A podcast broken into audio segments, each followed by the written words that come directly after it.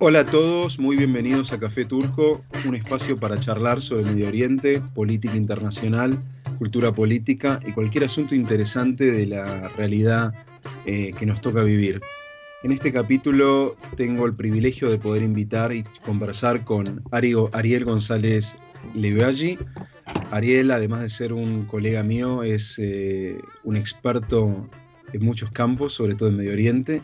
Es doctor en Relaciones Internacionales y Ciencia Política por la Universidad Koch de Turquía y actualmente es el secretario ejecutivo del Centro de Estudios Internacionales de la Universidad Católica Argentina. Ari, ¿cómo estás? Bueno, muy bien. Antes que nada, muchas gracias por haberme invitado a este espacio. Eh, creo que es muy necesario estas discusiones sobre cuestiones que hacen a la región de Medio Oriente. Eh, y afortunadamente, bueno, vos sos un excelente interlocutor, eh, ya que tenés un expertise y una experiencia en la zona que muy pocos tienen. Bueno, muchas gracias, Ari. Lo mismo, perfectamente lo mismo podemos decir de vos. Eh, yo te comentaba antes, creo que sos una rareza muy interesante dentro de lo que es el ámbito latinoamericano, porque a diferencia de mucha gente, vos tenés la experiencia de haber estudiado en Medio Oriente y además en Turquía, que no es un destino muy popular, si se quiere, para, para quienes estudiamos este campo. Contame un poquito acerca, acerca de tu experiencia estudiando en Koch. Bueno, en primer lugar, los turcos no estarían muy cómodos eh, si le decimos que su país queda, eh, digamos, enclavado en el Medio Oriente, ¿no? Turquía es, eh, entre algunas de las paradojas que lo, que lo sostienen, es esta cuestión de estar entre, entre diferentes regiones, entre diferentes culturas, entre diferentes espacios, entre continentes. entonces, esta cuestión de Europa, eh, eh, y, Medio Oriente, eh, Oriente y Occidente, es una cuestión que es parte, yo diría, se quiere, de, los traumas identitarios que tienen los turcos desde la fundación de su Estado. pero, si hablamos propiamente dicho del país y, en general, los estudiosos que digamos, de Estados Unidos, de Inglaterra, de los principales centros intelectuales del mundo, colocan a Turquía como un país eh, en el cual tiene digamos, una influencia eh, y unas raíces que son, están vinculadas intrínsecamente con, con Medio Oriente. Eh, desde el punto de vista histórico, el Imperio Otomano dominó durante digamos, más de cuatro siglos eh, la mayor parte de lo que hoy conocemos como, como el, Medio Oriente, eh, y al mismo tiempo, digamos, religión eh, digamos, islámica, digamos, religión de Turquía, mayoritariamente musulmana, tiene también estos vínculos por la tipo de, de expresión vinculada eh, al salafismo. Eh, entonces, en, términos generales, Turquía es un país que tiene una regambre cultural, histórica eh, y, política muy cercana a la región. Ahora bien, un poco mi experiencia como Turquía, digamos, lo sintetiza muy bien, fue, fue dual, ¿no? digamos, desde el punto de vista académico, la experiencia de la Universidad Koch eh, ha sido realmente eh, increíble. Eh, no esperaba el, nivel de los profesores y la orientación más que nada al ámbito de la investigación. Es algo que quizás en algunos países de América Latina no, no lo descartan de todo, pero en Argentina es muy difícil hacer un, doctorado dedicándose casi 100% del tiempo a estudiar. Eh, y además con todas las facilidades en términos de financiamiento eh, para viajes, en términos de biblioteca, en términos de tener acceso a las bases de datos de los principales journals del mundo eh, y además del claustro docente. ¿no? entonces, ahí la verdad que fue un, camino largo. Yo no es que de un día para otro dije, bueno, me desperté y dije, bueno, quiero a Turquía, sino que fue un proceso de preparación de alrededor de cuatro años, en el momento que me decidí, dentro de los estudios en Medio Oriente en general, dedicarme a algo más específico, que era básicamente trabajar sobre la política exterior de Turquía y, la política exterior de Turquía hacia América Latina, que es, una especie de nicho, eh, en el cual eh, he desarrollado, he publicado varios artículos y un, libro compilado. Y eh, digamos, durante esos cuatro años tuve la posibilidad de visitar Turquía varias veces, de empezar a conectarme con los académicos, de participar de diversas actividades académicas, tanto en América Latina como, como en el país, los estrechos. Y, a fin de cuentas, eh, digamos, logré sintetizar eh, un poco cuáles serían las mejores oportunidades para un latinoamericano que quiere estudiar, se quiere especializar eh, sobre el país. Y encontré, por un lado, en unas becas que en su momento daba el Estado turco, que eran las becas para estudiantes de graduados del Consejo Superior de Investigación de Turquía, Hoy en día esas, becas no existen más, pero fueron reemplazadas por otras. Y eh, en segundo lugar encontré en Koch una universidad, la cual yo admiraba a un profesor, eh, más eh, que trabajaba y escribía mucho, no solamente sobre política económica y política exterior de Turquía, sino también hacía estudios comparados entre Argentina y Turquía. Bueno, Ari, ya que tocas el tema sobre las relaciones entre Turquía y América Latina, o particularmente Argentina, si tuvieras que resumir los puntos ordenadores de esta relación histórica, ¿qué es lo que resaltarías? Bueno, eh, entre Turquía y América Latina eh, lo que nos une es la distancia. Eh, realmente los vínculos han sido bastante limitados a lo largo del tiempo. Estamos hablando de lo que es la República de Turquía propiamente dicha, ¿no? que fue fundada en 1923 por Kemal Atatürk. Eh, y realmente la densidad de vinculaciones eh, que tienen que ver básicamente con interacciones de carácter económico eh, aparece recién, digamos, a mediados de los años 90, con el impulso que le ha dado el, proceso de globalización a las vinculaciones entre los países que venimos del sur, ¿no? si bien Turquía está en una posición también intermedia entre el norte y el sur, eh, esta, eh, eh, estructura de vinculaciones económicas que posteriormente va a dar un mayor interés de carácter político y por último esto se va a ver también en cuestiones estratégicas como estamos viendo hoy en día, pero básicamente la, falta de conocimiento de uno del otro, la distancia y la falta de lazos es un poco la constante. Ahora bien, en los últimos 15 años Turquía ha tomado la, eh, la determinación. Eh, básicamente esto fue a partir de una iniciativa de la Cancillería eh, en coordinación con el Ministerio de Hacienda y la presidencia, de, digamos, en ese momento la oficina del primer ministro, cuales visualizaron la América Latina como un espacio en el cual Turquía requería proyectar sus intereses para convertirse en un actor global. Bueno, hoy en día Turquía eh, ha desarrollado y ampliado su esquema de vinculación diplomática, económica eh, y últimamente también eh, en materia de inversiones estratégicas, como lo estamos viendo en el caso de Venezuela, que es bastante polémico. un caso muy particular. Pero que en definitiva Venezuela es un poco lo que podría denominarse el socio que quedó eh, porque eh, el primer socio estratégico que tuvo Turquía eh, fue paradójicamente la Argentina. Hay que olvidarse que la visita del entonces presidente argentino Carlos Saúl Menem a, a, Estambul y a Ankara fue la primera de un presidente latinoamericano durante la primera mitad de, de los años 90, que Luego va a ser respondida por una visita del, presidente de Mirel eh, a Argentina, pero también a, Chile y Brasil. Entonces, eh, Argentina fue el primer socio estratégico, el segundo fue Brasil con Lula, no sé si recordarás la famosa foto entre Erdogan, Lula y Ahmadinejad. Claro. Cuando los esfuerzos de Lula y Erdogan por encontrar una nueva alternativa a, la cuestión iraní, ¿verdad? A, darle protagonismo a las potencias ascendientes contrarrestando la influencia de Estados Unidos y, de Occidente.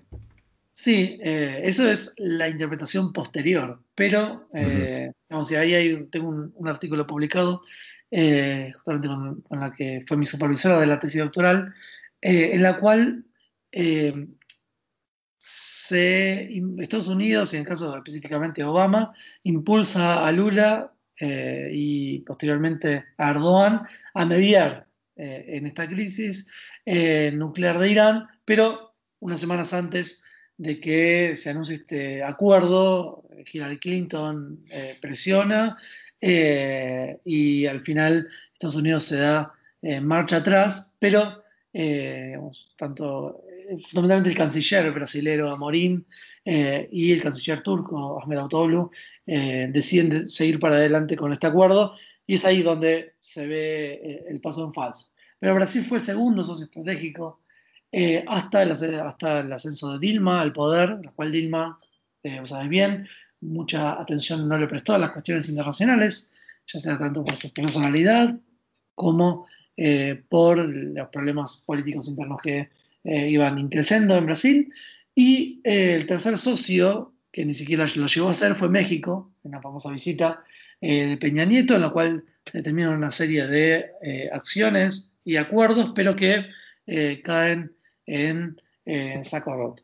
Entonces, Venezuela, en definitiva, queda como eh, el último socio en el cual Turquía podía pivotear una estrategia de carácter regional, una base donde estructurar y donde visualizar su aspiración de actor global. El problema es que Venezuela eh, digamos, cuando eh, Erdogan y Turquía empiezan a tomarle una mayor eh, densidad, en el año 2017, 2018, ya no tenía el, mismo peso de la Venezuela de Chávez. Bueno, yo te quiero preguntar, perdón, sí, sí. sea de paso, eh, y esto contado por fuentes digamos, turcas, nunca Erdogan quiso recibirlo, ni quiso realizar una visita a Venezuela, ni quiso recibirlo a Chávez, por temor a ofender a Estados Unidos. interesante, eh, ¿no?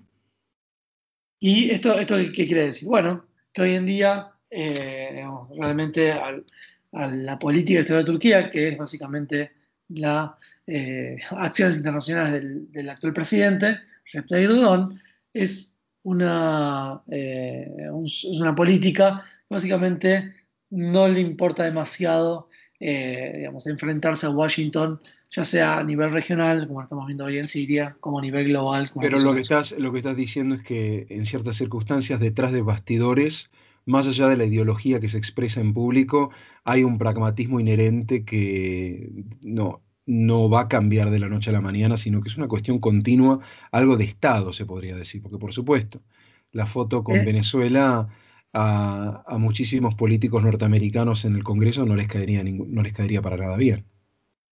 No, por supuesto. Erdogan es realmente un líder muy pragmático.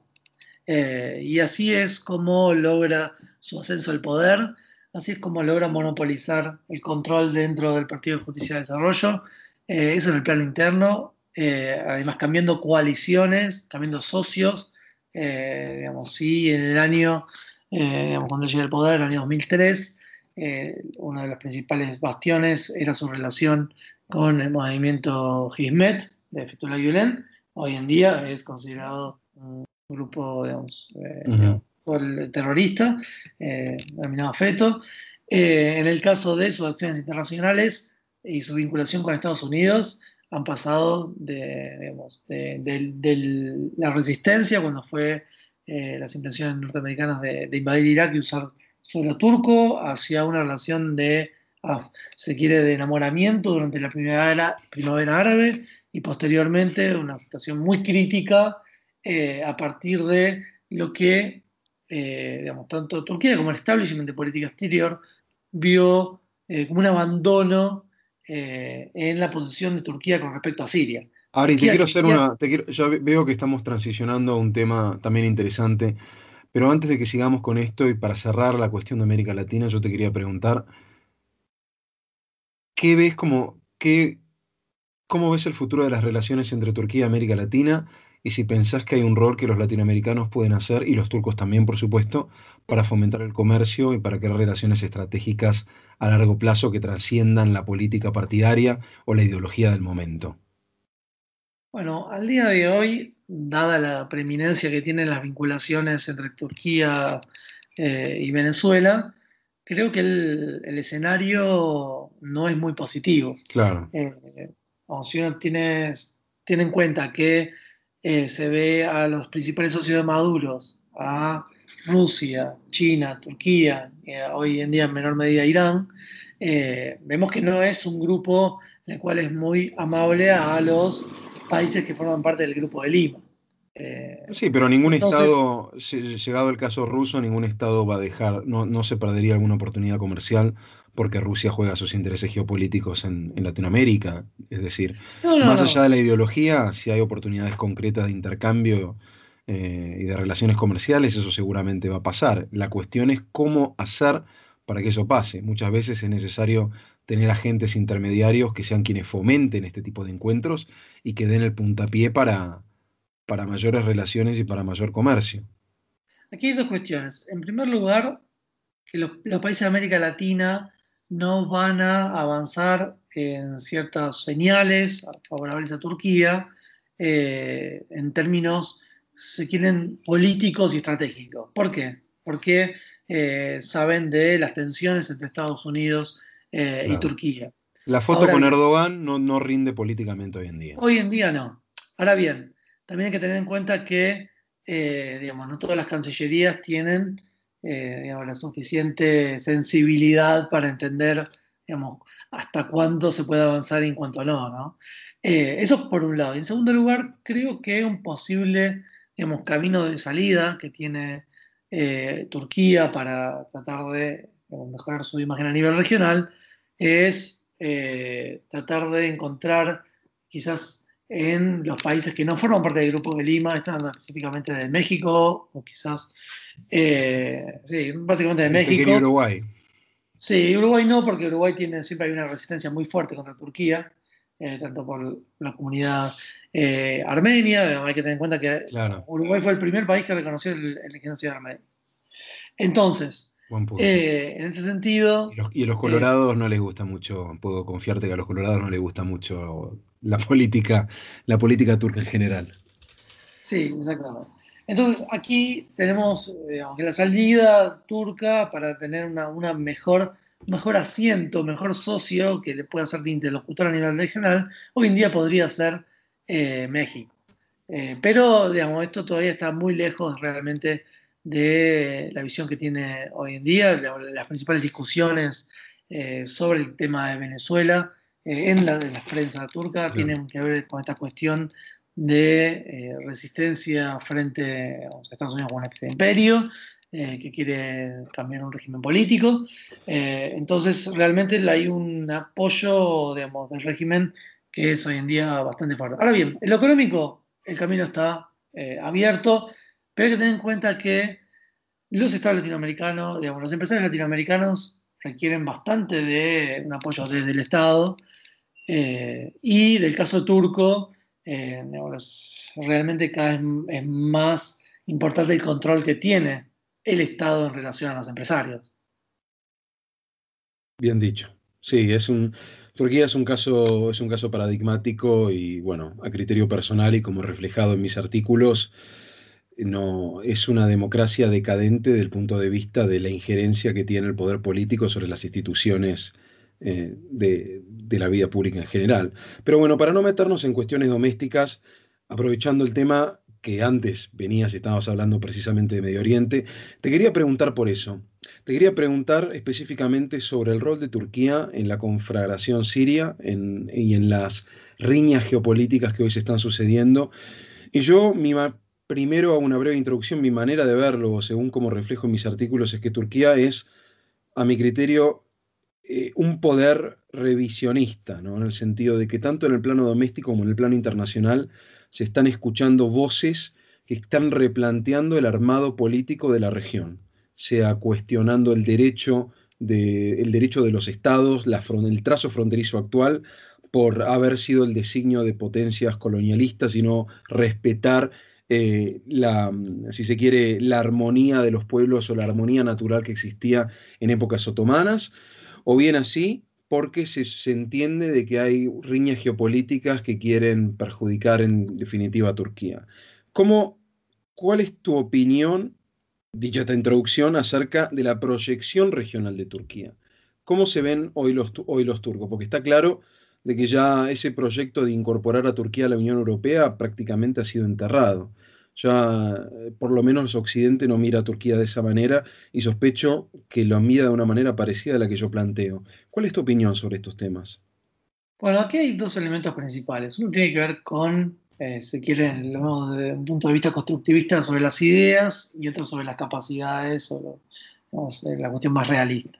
Sobre las ideas hay que tener en cuenta que eh, el actual eh, establishment político y de política exterior tiene una visión bastante ambiciosa sobre el rol de Turquía, eh, tanto a nivel global, pero específicamente en la región. esto viene de la mano del llamado neo-otomanismo y de una visión positiva sobre el pasado otomano, eh, de lo que hoy en día es la República de Turquía.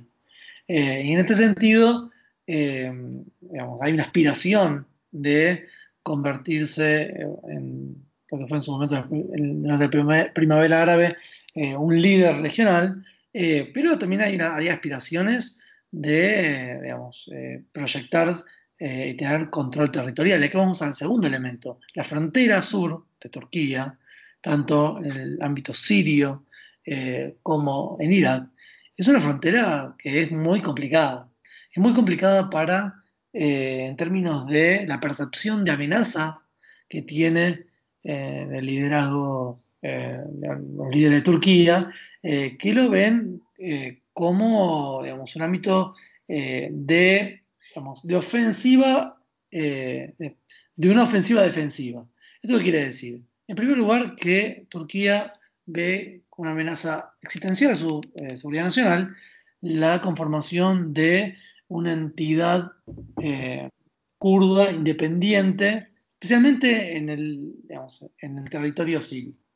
Eh, pero además ve, digamos, tanto en, Irak como en Siria, pero más en Siria que en Irak, como territorios que no tienen un control muy claro. entonces, son territorios en los cuales, de una u otra manera, Turquía tiene que tener incidencia en la conformación de un, mapa eh, que, bueno, hoy en día es lo que se está discutiendo, ¿no? Muy bien hacía bien referencia eh, a, al tema de las fronteras. Digamos, ¿Cuál es hoy en día la frontera de, eh, digamos, lo que llamamos Siria con, Turquía? Turquía tiene hombres en, en el terreno, en una pequeña porción del del noroeste de Siria, pero además eh, digamos, forma parte de los esquemas eh, digamos, de eh, desescalamiento del conflicto en Idlib. bueno, hay, muchos, hay muchos observadores que están indicando de que se está produciendo un proceso de cultura, culturalización a lo turco en el, no, en el noreste de Siria, teniendo en cuenta de que ya solamente, de que Turquía ha pasado de ocupar eh, un rol exclusivamente defensivo militar a también ocuparse de situaciones de la vida civil, la, administración y dispensa de la justicia, las cuestiones educativas, e inculcar el turco como lenguaje eh, en el aparato gubernamental, en las regiones en donde están apostadas sus fuerzas. Es decir, a largo plazo estamos viendo un proceso en donde lo que constituye el norte de Siria vaya a incorporarse o ser anexado eh, a lo que es la República Turca. Me parece que la, ecuación, esto tiene que ver con, la cuestión material, la ecuación de poder... Eh, Perdón, me refiero a los efectos también, como vos bien decías, de truncar una estetidad kurda a largo plazo, ¿no? Ya estamos hablando de una proyección décadas hacia el futuro, asumiendo, asumiendo una situación de post-conflicto sirio. Sí, una cuestión son las intenciones y otra cuestión es lo que realmente se puede llegar a hacer en la práctica. Yo creo que la ecuación de poder, eh, fundamentalmente eh, debido a la presencia rusa, iraní, eh, hacen esto de carácter, yo diría, casi imposible. es, muy, es muy costoso llevar adelante una acción de tal naturaleza esto no quiere decir que no esté, sea uno de los escenarios ideales, parte de, un sector de, las Fuerzas de Armadas y de Seguridad, pero esto es, al día de hoy, es inviable. ahora bien, esto no quiere decir que haya una especie de control eh, o existencia de instalaciones o bases militares que queden eh, luego de una solución de post-conflicto. O sea que está claro de que tenemos una zona de influencia turca en el norte de Siria y que eso difícilmente vaya a desaparecer. Exactamente, yo creo ahí una retirada total de Turquía eh, es, es tan difícil como un control absoluto del país. pero bueno, esto tiene que, tiene que ver mucho con algo que bueno, estás trabajando bastante, que es el rol de Rusia eh, en Medio Oriente. Eh, y, digamos, por un lado, eh, Turquía termina conformando, digamos, esta triada de diálogo para solución del conflicto junto a Irán, el, proceso de Astana, pero al mismo tiempo es muy incómoda la relación entre Turquía y Rusia, debido, digamos, si uno ve el mapa, eh, tenemos una superioridad naval en el Mar Negro, después de eh, la toma de Crimea, eh, una base militar desde la época de, la disolución de la Unión Soviética en Armenia y hoy en día la presencia de la intervención de, Rusia en, Siria. Entonces realmente, y, la proyección hacia el Mediterráneo que tiene atravesando los estrechos de los Bósforos. Entonces, realmente tenemos una situación estratégica muy complicada para Turquía, en la cual las relaciones con Rusia no siempre van a estar eh, tan amablemente concertadas como ahora, ¿no? Creo yo que es una relación con muchos matices, porque por un lado se promociona que tanto Rusia como Turquía tienen una visión antiestadounidense, antioccidental, pero por el otro lado lo que creo yo que mucha gente no tiene en consideración es esta historia de rivalidad geopolítica a lo largo de 300 años entre rusos y turcos, y esas memorias colectivas no son algo que desaparezcan de la noche a la mañana. ¿No? Entonces, yo creo que, según lo que veo, hay distintas interpretaciones sobre cuál es el rol o la relación, mejor dicho, entre turcos y rusos. Hay quienes dicen de que los rusos están tratando de convertir a los turcos en una suerte de proxy, como un nuevo frente contra Occidente, puesto que dicen de que la mejor victoria para Rusia sería que Turquía decida irse de la OTAN, y por el otro lado están quienes, y yo me incluyo en esta última corriente, quienes pensamos de que en efecto lo que sucede es una, una suerte de situación a dos bandas en donde Turquía trata de posicionarse eh, en función de sus intereses, utilizando y aprovechando estas tensiones entre Estados Unidos y Rusia para encontrar el punto de equilibrio que más le convenga. Bueno, en este sentido hay dos elementos que, que destacar. Uno es que eh, la historia eh, entre Turquía y Rusia, o en su momento el Imperio Otomano y, el Imperio Zarista, es la que tiene la mayor cantidad de, guerras entre sí, son 13. Eh, conflictos armados. En segundo lugar, yo no, no coincido con ninguna de las dos eh, posturas. Eh, aparte de mi tesis doctoral fue sobre la relación entre Rusia y, Turquía y su impacto regional. yo creo fundamentalmente que Rusia tiene como objetivo no tanto que Turquía se vaya a la eso es digamos, una visión hasta muy naif eh, muy difícil de concretar, más allá que hay grupos en Turquía que están a favor de esto, sino básicamente neutralizarlo estratégicamente. Ya lo ha logrado en el Cáucaso, eh, digamos, en, los 2000, lo logró en esa central, en los años 90, eh, y es lo que está tratando de realizar por dos vías. Por un lado, la intervención en Siria, que realmente digamos, tuvo como un objetivo indirecto, limitar las aspiraciones turcas en el norte de Siria. Y, en segundo lugar, en, mediante lo que se llaman las inversiones de carácter estratégico, digamos, en materia de gas y también en materia nuclear. Tenemos que tener en cuenta que la primera central nuclear que está construyendo Turquía es con capitales rusos. Eh, por eso, eso es. Es un eh, proyecto que Rusia amenazó con cancelar cuando fue el, infame incidente del avión derribado. Exactamente. Para demostrar la eh, influencia de, Rusia. Un ex viceministro de Relaciones Exteriores de Turquía, en una conversación que tuvimos, me comentó, nos trajo a colación un concepto que para mí es clarísimo, que es la finlandización de Turquía. Es convertir a Turquía en, eh, ni, siquiera un aliado, en eh, un país que no le haga, eh, que no le haga, no, le produzca una cierta amenaza a la seguridad, regional en el ámbito sur. Turquía es solamente un pequeño, de la visión rusa, ¿no? Un pequeño vecino bastante problemática. No creo que a los turcos les caiga bien esa definición. No, para nada. Eh, yo creo que los turcos tienen, eh, digamos, una visión bastante, bastante más revisionista eh, de que los, rusos pretenden. ¿no? Entonces, digamos, en, el mediano largo plazo, las posiciones de Turquía y Rusia no creo que vayan en la misma dirección, al contrario, creo que hay un potencial para, para una situación más conflictiva que cooperativa. Ari, muchísimas gracias. El tiempo se nos está acabando, pero por las cosas que decís, evidentemente, das pie para presentar, para, bueno, para tener nuevas conversaciones a futuro.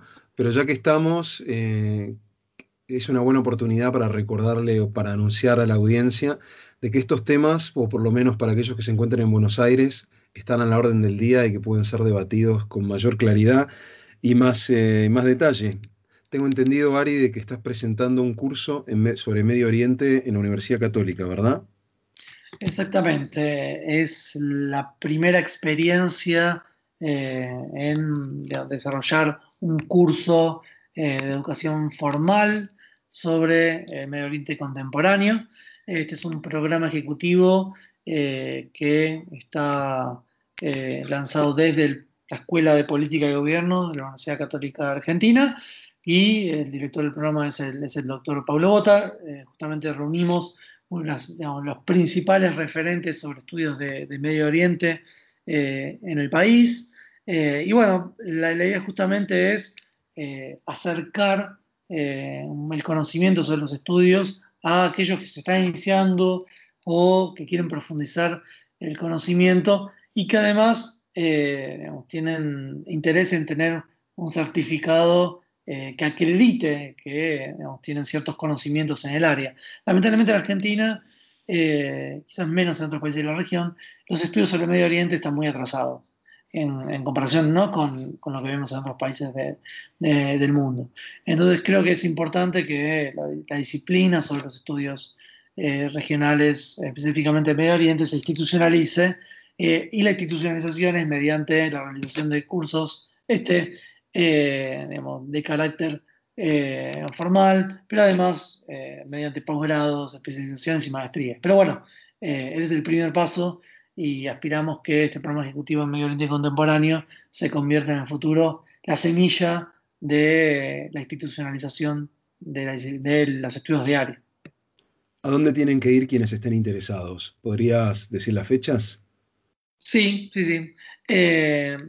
El, curso comienza el 10 de abril y termina el 17 de julio.